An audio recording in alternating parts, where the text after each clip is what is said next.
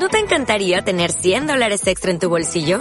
Haz que un experto bilingüe de TurboTax declare tus impuestos para el 31 de marzo y obtén 100 dólares de vuelta al instante. Porque no importa cuáles hayan sido tus logros del año pasado, TurboTax hace que cuenten. Obtén 100 dólares de vuelta y tus impuestos con 100% de precisión. Solo con Intuit TurboTax. Debes declarar para el 31 de marzo. Crédito solo aplicable al costo de la presentación federal con TurboTax Full Service. Oferta sujeta a cambios o cancelación en cualquier momento. ¡Hey! ¿Qué tal amigos? Yo soy Edu Ofria y este, es mi podcast.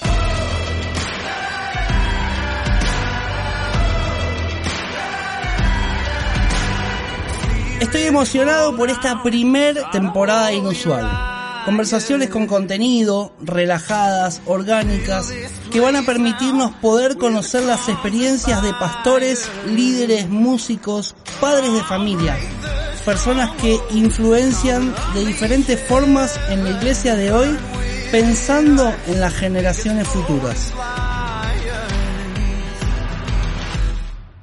Hey, ¿cómo están todos? Feliz de compartir con todos ustedes este episodio de Inusual. Sean todos muy bienvenidos.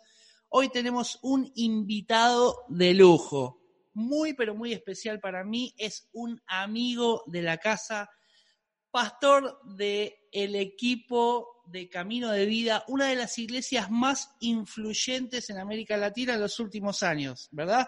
Así que hoy les quiero presentar, no solo es pastor, líder, sino también es un súper amigo y además un súper papá.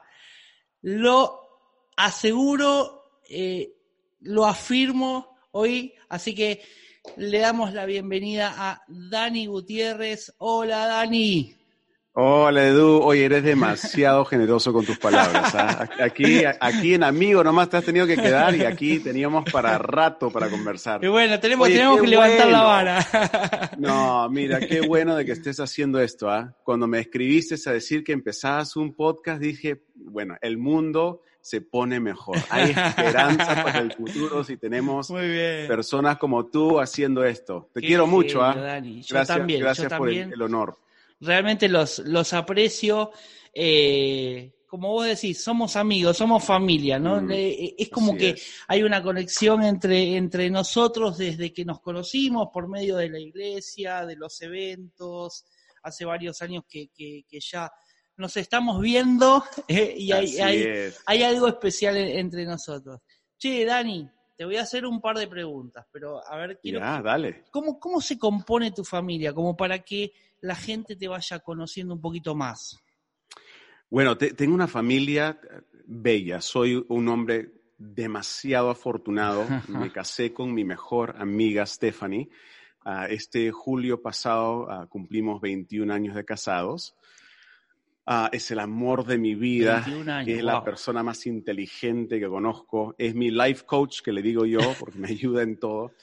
Y los dos tenemos ah, nuestras dos hijas, ¿no? Ah, que son para mí joyas, son un tesoro que, diario estoy agradeciéndole a Dios que tengo el privilegio de ser su papá. La, primera se llama Madeline. Madeline tiene 18 años y aunque tenga 18 años cronológicamente ah, tiene ella necesidades especiales, así que por su diagnóstico y su retraso cognitivo es más como una niña de 6, 7 años, uh, lindísima, es, una niña que ama a Dios. Ah, bueno, cuando teníamos servicios en la iglesia presenciales era parte del equipo de Kids Ah, pero ahora está, es parte de su grupo pequeño, ama, ama la iglesia. Y está Macy, Macy tiene, acaba de cumplir 17 años, muy activa en, en el equipo de alabanzas del de, grupo de jóvenes, con sus grupos pequeños, es media artista, que le gusta pintar. es de la nueva generación, como digo yo. Viste que los chicos de la nueva generación eh, eh, vienen con todo incluido. Sí, así es. Tienen, Cantan, manejan las redes, eh, eh, hablan eh, varios idiomas, hacen todo. Tal cual, tal cual. Y, nada le sale mal, nada le sale, mal. sale mal. es verdad. No sé si es verdad o simplemente son nuestros ojos de papás, ¿no es cierto? Que estoy, estoy muy, muy orgulloso de ella. Dani, siempre te veo así como como trabajando a la par y, como vos dijiste, eh, eh, siempre al lado con, con Stephanie, compartiendo eh, testimonios, hablando, inspirando, dando palabra. ¿Cómo la conociste? ¿De dónde sacaste a esa mujer? Ah, mira, es... Estoy tan agradecido que Dios me dio un segundo chance, una segunda oportunidad con ella, porque nuestra historia es, eh, nace cuando éramos chiquititos, todavía chibolitos. Ah, nuestros papás empezaron a servir juntos en ministerio. Los papás de Stephanie se les encargó a esta nueva iglesia que recién se había plantado de que empiecen grupos pequeños por primera vez en la iglesia los papás de Stephanie fueron buscando otras parejas y encontraron a mis papás. Mis papás fueron uno de tres parejas que empezaron grupos pequeños con ellos. Entonces se hicieron grandes amigos, servían juntos en la iglesia y tú sabes cómo es, ¿no, Edu? Tienes a tus tu compañeros de trinchera ahí en la iglesia. No solamente nos conocemos nosotros bien, pero nuestros hijos también se van conociendo. Ah, pero en ese entonces yo tenía, ah, bueno, sigo teniendo, pero ah, soy tres años mayor que Stephanie que ahora no se siente, pero cuando eres chiquito, una niña tres años menor que tú, que espesa, no dejaba de ser acusete, ¿no? Era como, por favor, saquen esta niña de aquí, porque... Entonces, nosotros los, chicos eh, jugábamos y no queríamos que las niñas tengan nada que ver con eso. y después nos mudamos, mi familia se mudó, mudó al Perú en el 87. Ah, y como misioneros mandábamos nuestra, ¿no? nuestra foto cada año y, y, la familia de Stephanie, como éramos, eh, nuestros papás eran amigos, colgaban esa foto en su refrigeradora y oraban todos los días por estos misioneros en el Perú. Y, y bueno, cuando volví para la universidad, eso fue en el 96, wow. Ah, ahí es cuando me di cuenta del milagro que Dios había hecho en su vida la había sanado de ser esta niña espesa que, y, era una mujer, pero así hermosa, y era la obra que has hecho en ella, tengo que conocer más. Y no, pues quedé enamorado totalmente. Pero nos conocimos de chiquitos y nos reconocimos nuevamente cuando, cuando fui para la universidad. Ahora, qué, qué, qué importante es cuando tenés una compañera, una persona idónea que acompaña ¿no? Todo lo que Dios tiene para vos, ¿no? Como que... Así es. Eh, eso es, para mí es fundamental, ¿no? Uno, uno yo no sé, hay, hay personas que tienen que lidiar por ahí con, con, con qué sé yo, con, la otra parte que no, que, que, por ahí no es, no es idónea o no comparte o, o, o, no tiene los mismos, qué sé yo, las mismas ideales, no sé. Pero a veces es difícil, ¿no? Y, y, qué bueno uno ser bendecido de esa forma, ¿no? Que cuanto más fácil se hace el camino. Así es, y así como, y tú lo sabes, porque antes de empezar a grabar aquí, ahí está Eliana tomándote fotos, animándote, salió de tu, propia, de tu propia boca. Sí, señor. cuán agradecido estás por el apoyo de ella, así que estoy de acuerdo. Qué bueno es tener. Dani, ¿qué, qué, si, si yo te pregunto, tres ingredientes que tiene que tener una familia. ¿Vos qué me dirías? Ah, una buena familia. Mm, yo diría una que es indispensable, es la seguridad. La seguridad. la, seguridad, y, lo digo en todo sentir de esa, de esa palabra, ¿no? De, no solamente seguridad física, ah, pero también una seguridad emocional, ah, ¿no? Un espacio en el cual Ah, podemos ser quienes somos, tenemos el margen para crecer y fallar y aprender y creo que es muy, muy importante. Es lo que Stephanie y yo siempre queremos que nuestras hijas, en, un mundo en el cual viven, que es, es, puede ser brutal, ¿no? Puede ser muy crítico, puede ser muy, ¿cuál es la palabra? Cuando te, traicionero, ¿no? Puede ser no, no puede ser, es. E, e, es, un mundo difícil de que ellas siempre piensen de su familia y no solamente el lugar y el hogar donde vivimos, sino esta, esta conexión de relaciones que somos, de que es un lugar muy seguro donde puedan llorar y reír y no poder ser ah, inocentes y bailar y no, y, sin, sin tener que, pretender ser algo que no son. Eso, eso para mí es importante. Creo que también diversión para nosotros. Uh, bueno, Stephanie y yo siempre hemos ah, sabido, porque mentores nos han dicho desde temprano, de, mira, tienes, como padres, tienes 18 años para ayudar a tus hijos a aprender a hacer buenas decisiones. Y porque después de eso ya son las decisiones suyas que tienen que tomar. Entonces, en ese espacio creo que lo que lubrica todo ese proceso es diversión, de que ellas asocien de que su familia es un lugar donde se puede reír a carcajadas, se puede, ¿no? Eh, hay ese, ese magnetismo de que quieran pasar tiempo también con nosotros porque es en pasar tiempo con nosotros que podemos seguir ayudándolas a aprender a hacer buenas decisiones. Qué, qué, importante crear momentos, ¿no? Que ellos recuerden el día de mañana momentos específicos, estos momentos de risa, de diversión, son muy importantes. Sí, sí. y si me pides tres, yo diría la, la, tercera sería un, el ingrediente de autenticidad espiritual ¿no? Porque ah, ah, creo que algunas veces en familias cristianas ah, de afuera se pueden ver de una manera porque solo lo ven en los días domingo o en, un ambiente espiritual, pero los hijos sí saben detrás de las puertas cerradas de que no, esto solamente es, cuando nos, metemos al carro y vamos al, a, la iglesia, o eso solamente es en ciertos horarios de ciertos días. Ah, pero de que ellas también sientan, y me encanta, porque ahora que son ya, ya más ah, señoritas, han habido momentos en los cuales ellas se dan cuenta que, por ejemplo, eh, tengo yo estrés, estoy sobrecargado con ciertas cosas y se me acerca Macy y me dice, papá, ¿puedo orar por ti? Y ah, sí, por favor. Y escuchar que me abrace y que ella hable con Dios y pida a Dios que me ayude, eso para mí es, me, me, me, me muestra que, que, tiene ella también esa libertad y esa seguridad en el espacio espiritual que hay en casa. Muy bueno, muy bueno. Me encanta esto, Dani, que, que vos me decís. Y cuando te presenté, te presenté, te dije, eh, eh, tengo acá un super papá, ¿no? Pero también sos un super hijo. Y ahora quiero contar algo. Cuando la última vez que viniste a Buenos Aires, que salimos a comer, viniste con tu papá. Sí, Así es. Y hay algo que me llamó mucho la atención. Estaba, eh, estabas con Manuel al lado, y esto se lo cuento también a la gente.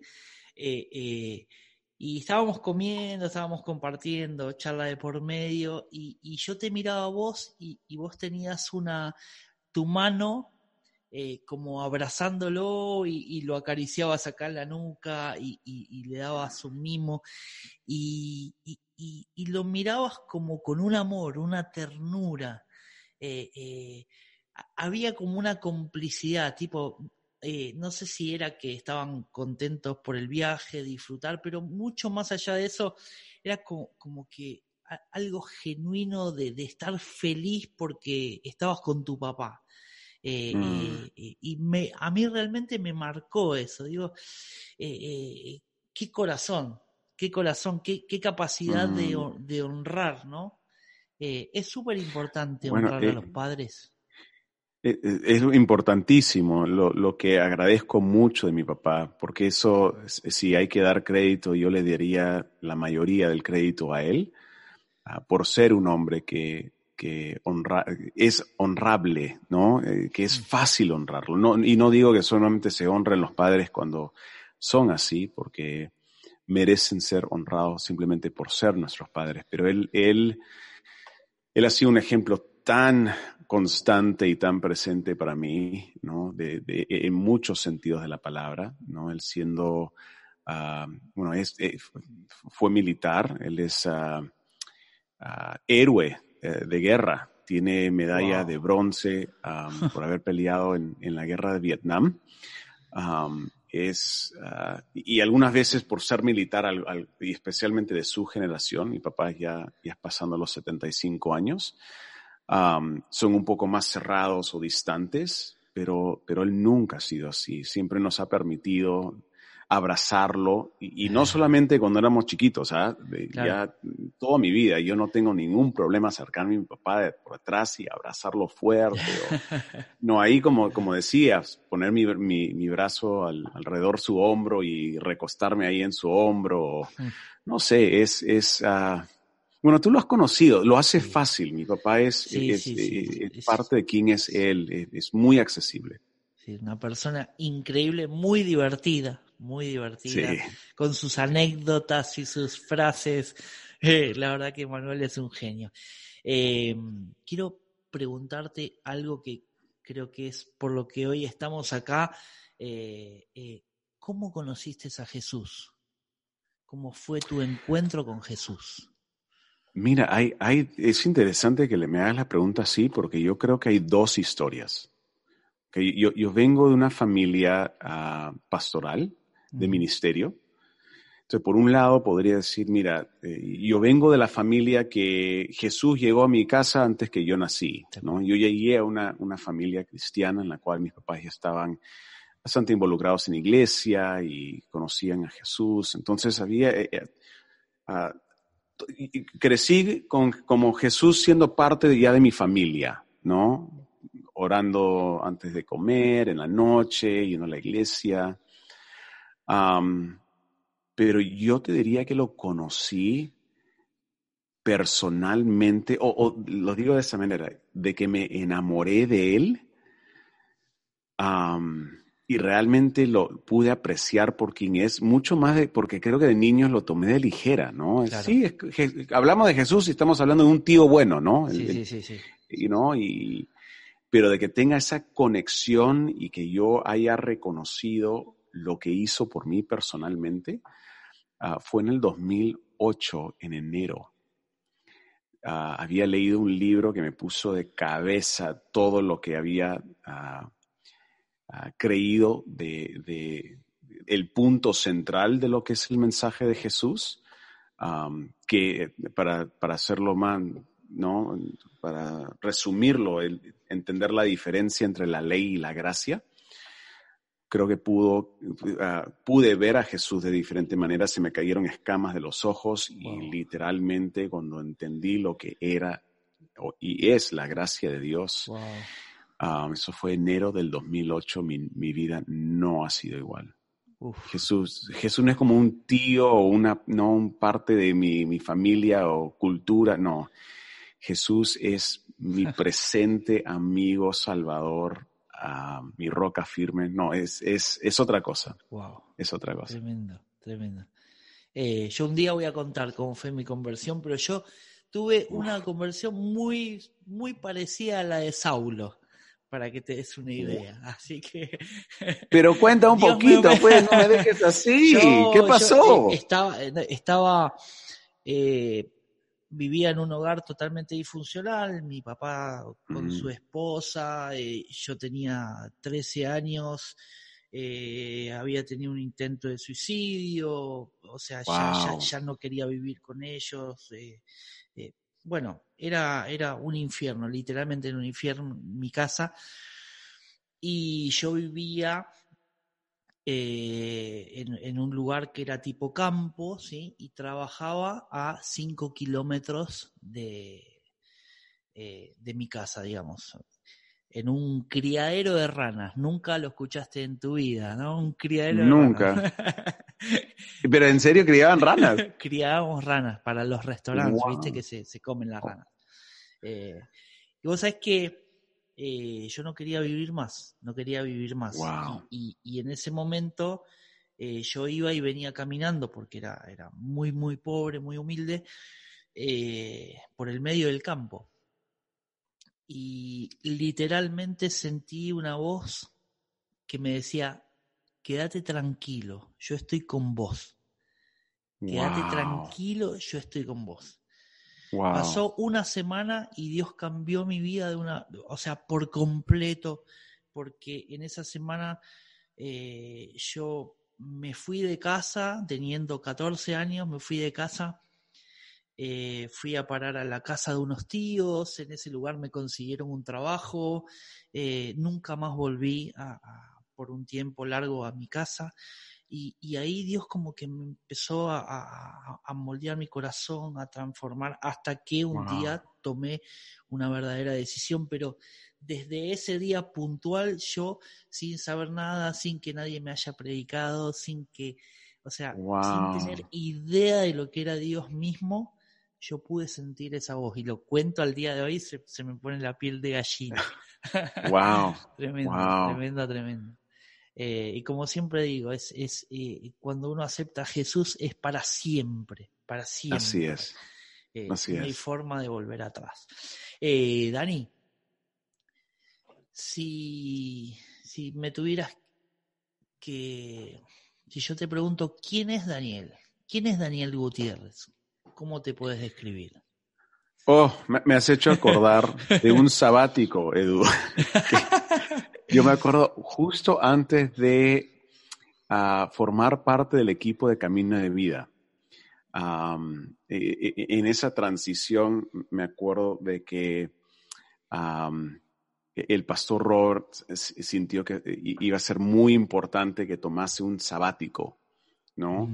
Como para tomar un respiro y desaprender algunas cosas antes de aprender lo que es la cultura de camino de vida, ¿no? Porque algunas veces conoces de la Biblia y teología, pero cultura es lo más ah, importante como para, para poder llegar a la gente. Entonces, en ese proceso, esa fue la pregunta al centro del sabático.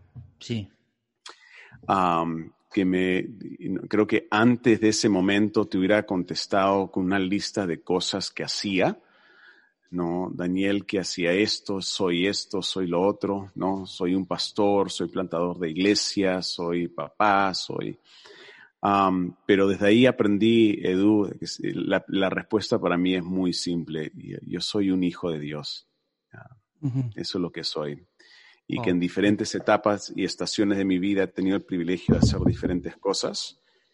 Pero eso soy quien soy. Soy uh, como dice la Biblia, soy la justicia de Dios en Cristo, soy amado, soy perdonado, soy hijo de Dios y, y, eso, siendo mi centro, me da, le da sentido a todas las otras aventuras y cosas que me puedan delegar o me puedan dar la oportunidad en, servir. Dani, si, si tuvieras que contame cuál, cuál fue eh, tu decisión más difícil? Uh. ya nos vamos poniendo, ya nos vamos introduciendo otros temas, ¿te das cuenta?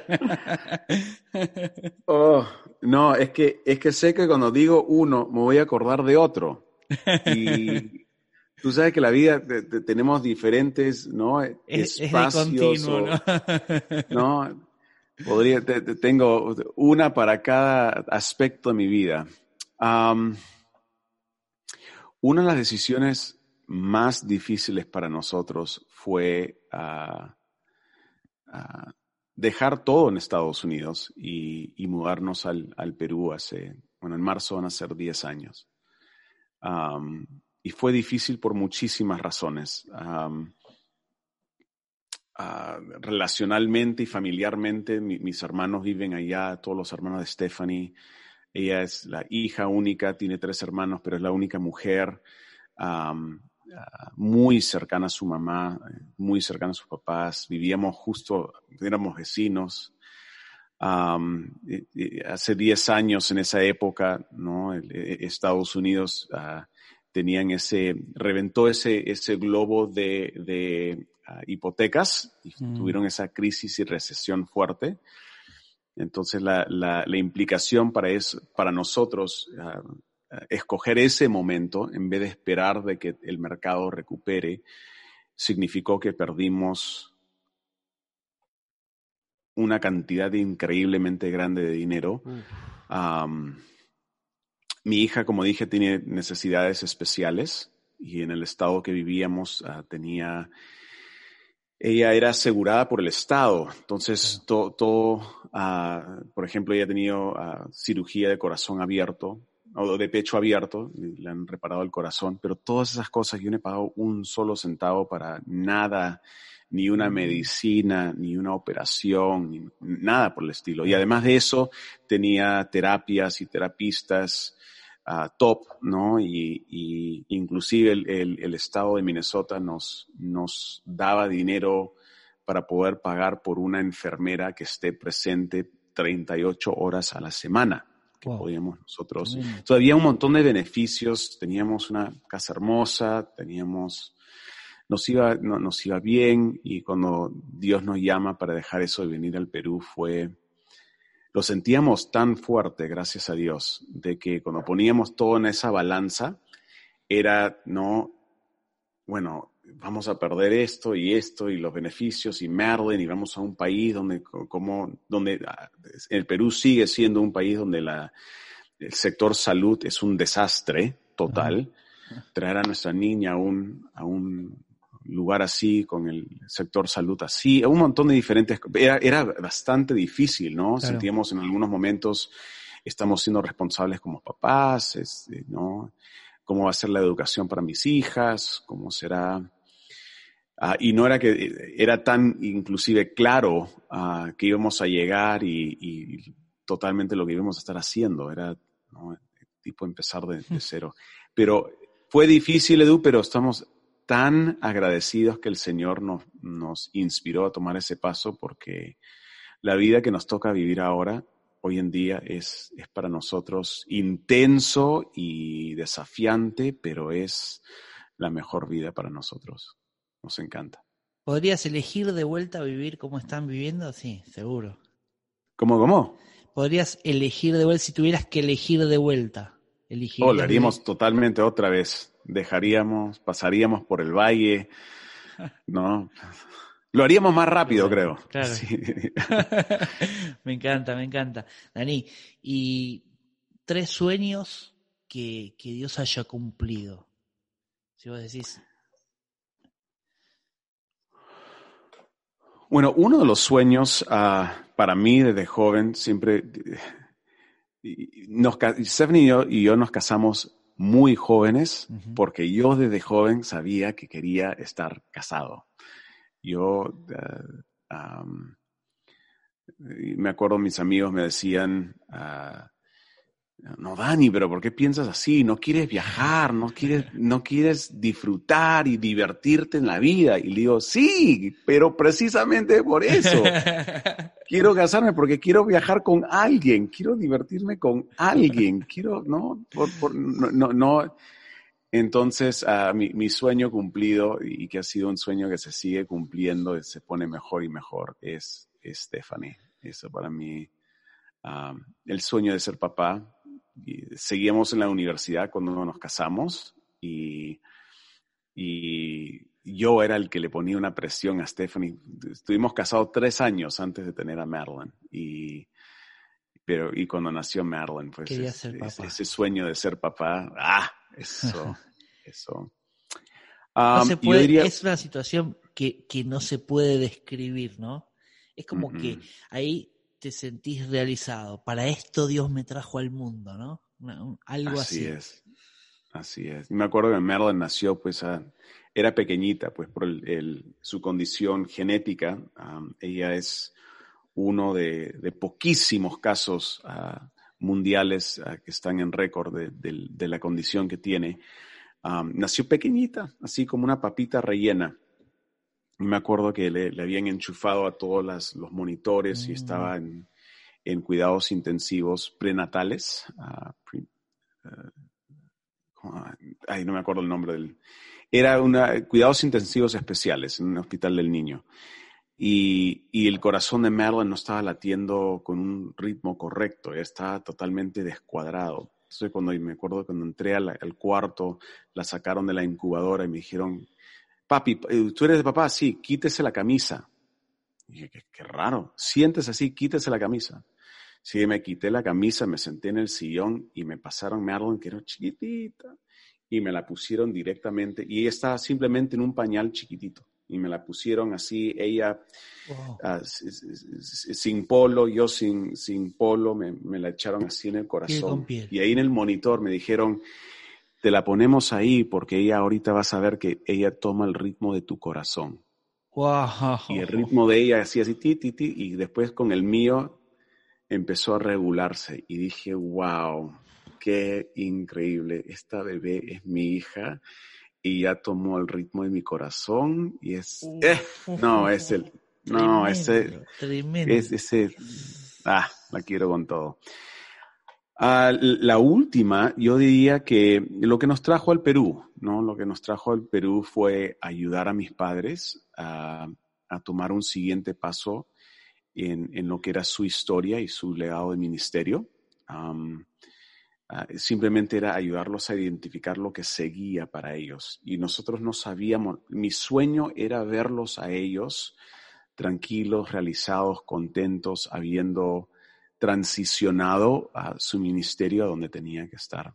Y, lo que terminó siendo todo eso, Edu, es que ¿no? su iglesia lo absorbió camino de vida a su iglesia que era Lince, la sede Lince, terminó siendo una sede más de Camino de Vida. Así que ahora verlos parte del equipo de Camino de Vida, sentirse en casa, sentirse a gusto, sentirse, verlos a ellos, e, eso fue un sueño para nosotros, de que, de que puedan ellos realmente disfrutar esta, esta, ¿no? este último capítulo de, de, su vida de ministerio. Ahora, ahora ¿cómo, cómo, ¿Cómo, ¿Cómo, fue que se, se dio esa, esa, transición, digamos, ¿no? ¿Cómo, cómo, uno, cómo uno se da cuenta eh, eh, o cómo Dios te va llevando para tomar la decisión de decir, bueno, eh, ahora, ahora ya nos vamos metiendo en, en la iglesia, ¿no? Pero ¿cómo, cómo uno busca o entiende esa confirmación de decir, bueno, o sea, nosotros tenemos una iglesia, estamos sirviendo, eh, eh, o sea, hay un edificio, hay una estructura, ¿sí? Y ahí, como no, creo que haya sido de repente que se dio de, formar parte, hubo una transición. ¿Cómo fue esa, esa transición? Fue bastante compleja porque no, nosotros no teníamos tipo un manual de, instrucciones a seguir o muchos modelos inclusive para seguir. Creo que en Latinoamérica la idea es que si tú empezaste la iglesia, el nombre de esa iglesia es tu apellido y es parte del, tejido familiar. Entonces, ah, que ese, esa iglesia bajo ese nombre deja de existir es una, ah, no, es una desgracia o algo por el estilo. Entonces, lo, único que yo sé es que cuando llegamos nosotros aquí era como para servirlos a ellos, ¿no? Cualquier visión que tenían ellos, ayudarlos. Entonces, yo creo que llegué pensando de que la, idea iba a ser ayudarlos a pasar la batuta a, su sucesor, ¿no? O, encontrar esa, esa pareja o, esos líderes que, que, tenían que ser preparados como para tomar la iglesia. Y y yo servirlos a ellos como lo estoy sirviendo a mis papás, ¿no? Pero creo que nos dimos cuenta rápidamente que siempre todos piensan, ah, si el pastor se apellida Gutiérrez, entonces el siguiente pastor se tiene que apellidar, Gutiérrez, especialmente si su hijo está en ministerio y es también pastor. Entonces, llegó el momento por herencia. Y, y, que tiene sentido muchas veces, pero no creo que es en 100% de las veces. No creo que esa tiene que ser la única historia o narrativa que existe. Entonces me acuerdo en, las conversaciones cuando me empecé a dar cuenta de que mi papá me quería pasar a mí la iglesia. digo, no, no, ratito, va, vine a ayudarte, pero no, yo de lo que sé de nuestro llamado, porque ya veníamos sirviendo en, en en iglesia a tiempo completo desde el, desde el 98. y le dije, papá, no soy pastor principal. Seré pastor, seré ayuda, pero no soy pastor principal. Y no me siento menos por eso. No me siento como si estoy fuera de lugar.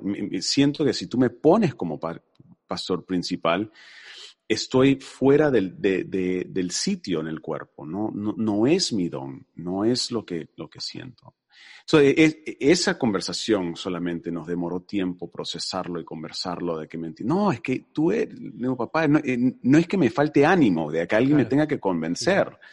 Yo, yo estoy convencido en, en la manera que Dios me puede usar al máximo y siempre es sirviendo a un pastor principal. Te estoy sirviendo a ti de esa manera y serviré al siguiente pastor de esa manera. Entonces ahí era donde tenía que, ¿no? pero lo, que, lo que la transición terminó siendo, pues me dice, no, Daniel, te, tengo que pasar la iglesia. Entonces le dije, papá, yo para honrarte voy a recibir la iglesia como pastor. Pero antes de que lo hagas y antes de hacerlo, tienes que ya saber cuál es la primera cosa que haré como el pastor principal de la iglesia.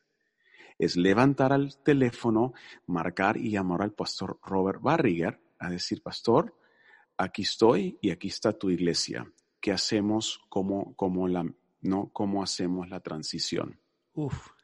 Porque necesito a ese visionario o un pastor principal en la cual podamos seguir corriendo. Entonces, si tú estás bien con eso, golazo lo hacemos. Y así, bueno, si ese es lo que vamos a hacer, eh, fue un proceso de varios años uh, que logramos, uh, primero nos, mi papá hablando con el pastor Robert nos plantó a nosotros en Camino de Vida y desde Camino de Vida trabajando con él logramos uh, unir la iglesia. Y, y, y gracias a Dios, yo diría el 90% de las familias que habían caminado con él más de 20 años lograron hacer la transición, muchos se metieron en, en, en diferentes equipos, uh, muchos lograron dejar atrás esa identidad de Centro Cristiano Vida y tomar esta nueva familia y esta nueva identidad como camino de vida. Eso, eso te iba a preguntar porque...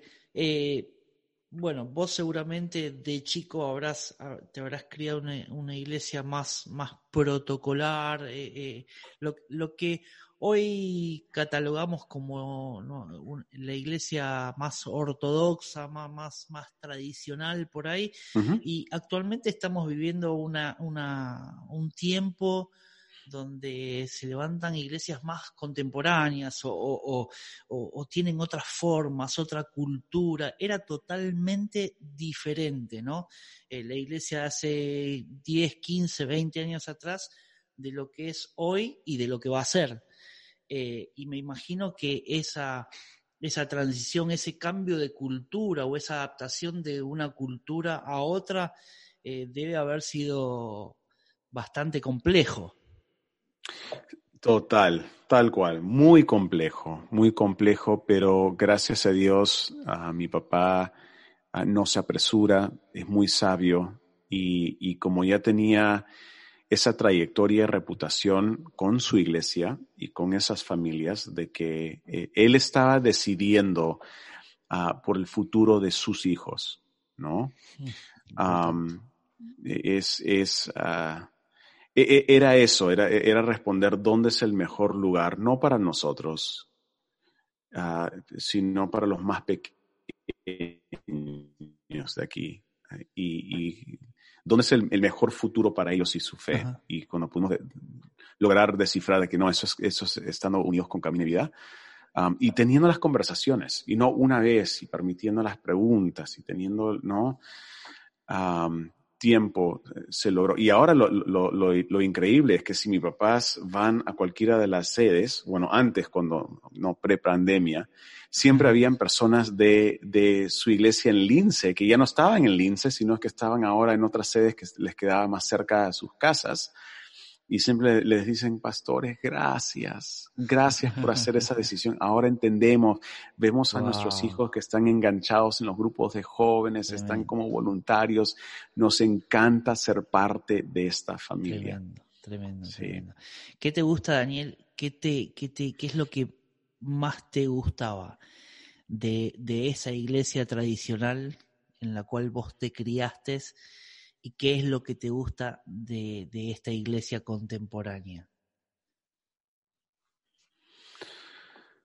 Um, bueno, eh, el, la iglesia donde uh, mi esposa y yo crecimos, honestamente es que um, cuando era en, la etapa de ser hijo de misionero aquí en el Perú de los años 87 al 96, esa iglesia fue muy difícil porque mis papás eran pioneros y lo estaban tipo empezando, lo plantaban. Y vi muchas cosas que me afectaron demasiado, honestamente, de gente que ellos ayudaban así desinteresadamente, que terminaban así volteando al primer momento y no una puñalada, pero así masacre de apuñaladas. Yo me acuerdo cuando yo volví a Estados Unidos, uh, yo me acuerdo del el chico torpe en el avión diciéndole, Dios, yo sé que existes, pero hagamos un trato, yo no voy a tu casa, tú no vengas a la mía. ¿no? Yo corría de Dios porque ya estaba harto de los cristianos, mm. de lo malvado, doble cara. Y yo decía, ni los no cristianos tratan a la gente de esta manera. Me fui con eso ah, y, creo que lo, que me gustó de la iglesia tradicional de, la cual ah, ah, salimos es de que me presentaron otro tipo de, de cristiano totalmente generoso, desinteresado y, presente, ¿no? Era muy presente. Me, gustaba eso muchísimo. Y de lo contemporáneo, lo que me gusta es, es esta, esta mirada de que, oye, hay un propósito y no existimos para nuestras preferencias. Tenemos que hacer que otros lleguen a escuchar y a entender. Esta mirada, creo que antes la iglesia era muy introspectiva, se preocupaba más por los suyos y adentro, en vez de estar mirando hacia afuera y viendo cómo lograr alcanzar una nueva generación o alcanzar a, a la comunidad inclusive, donde se encontraba el local de la iglesia. Era como un club social.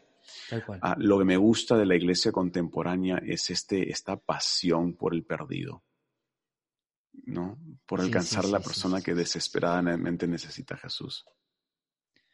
Veo, veo, veo, veo muchas cosas que, actualmente está haciendo la iglesia, más en tiempos de, cuarentena, ¿no? En este año tan especial eh, cómo la iglesia sale desinteresadamente, cómo, cómo hay muchas iglesias que, que, están trabajando unidas. Eso no se veía hace 15 años, 20 años, no se veía. Era una competencia una tras otra. Eh, y hoy eh, es como que se trabaja hasta más relajado, ¿no? Es como que, bueno, sí, nosotros acá, ustedes allá, y si nos juntamos vamos todos para el mismo lado. Y, y creo que ese, ese es el, realmente lo que, lo que Jesús quiere, ¿no? Lo que, a, lo que a Dios le gusta. Me parece que en eso creo que las próximas generaciones lo, lo van a disfrutar, ¿no? Eh, creo que eh, está, en eso hemos crecido, ¿no? Eh, somos una, una, una, generación por ahí que se quedó en el medio, ¿no? Como que tomó las buenas cosas y las malas cosas de, de la iglesia tradicional y estamos viendo cosas que, realmente son importantes. Dani. es buena manera de, describirlo, muy bueno.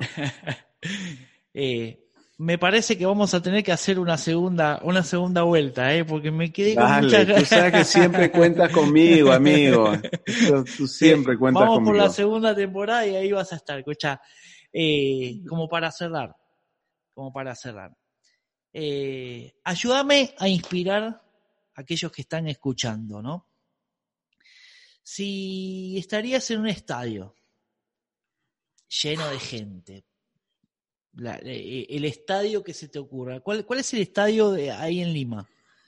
¿Cuál es el estadio Lima? Eh, bueno, tendría que ser el estadio de Alianza Lima. no Alianza Lima. De Alianza Lima, corazón. Alianza Lima, lleno, lleno, lleno de, gente cristiana, no cristiana, eh, evento, así hasta la manija de gente, ¿no? Y, se da vuelta el, coordinador del evento y te dice, Daniel, tenés dos minutos para dejar un mensaje que esté en tu corazón para los próximos años de, la iglesia y, y, para las personas. ¿Qué les dirías? Uh, Eduto, si tengo dos minutos, me olvidaría de iglesia y de, estrategia, me, olvidaría de, ¿no? Se me pone la mente en blanco.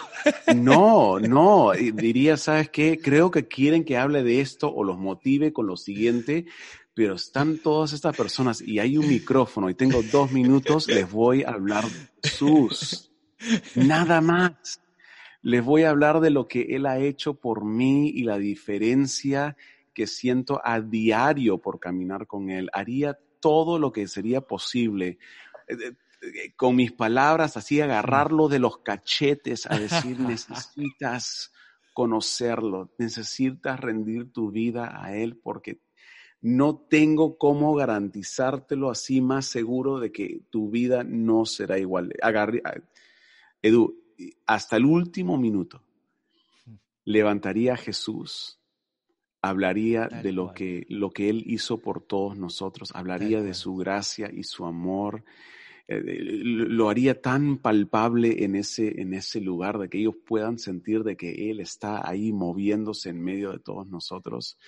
Para mí sería eso, animarle. Y si hay alguien que esté escuchando es, en este estadio llamado el podcast inusual.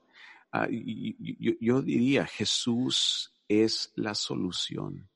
Es, esa misma voz que sintió Edu, que nos contaba hace un rato en ese, en, ese campo que, que, lo abrazó. Es el mismo Jesús a la cual yo me rendí en el 2008. Allí me caí sentado en, esa, en ese pasadizo de mi casa es el Jesús que se quiere hacer conocer, el Jesús que ya hizo todo lo que es necesario para que tú y yo vivamos ahorita completos, vivamos a propósito, vivamos sintiéndonos así satisfechos con la vida.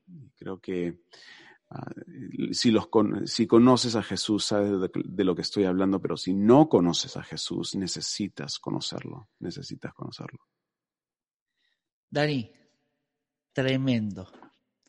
Te quiero mucho, gracias por abrir tu corazón Gracias por, por todas estas palabras, por tu testimonio, eh, por aquellas cosas que, que, Dios pone en tu corazón que vos de, de, una manera desinteresada eh, las, las estás brindando, estás brindando de tu tiempo. Eh, es súper importante para mí. Gracias por, por toda esa generosidad que, que, cada uno de ustedes tienen, que vos tenés, que tu familia.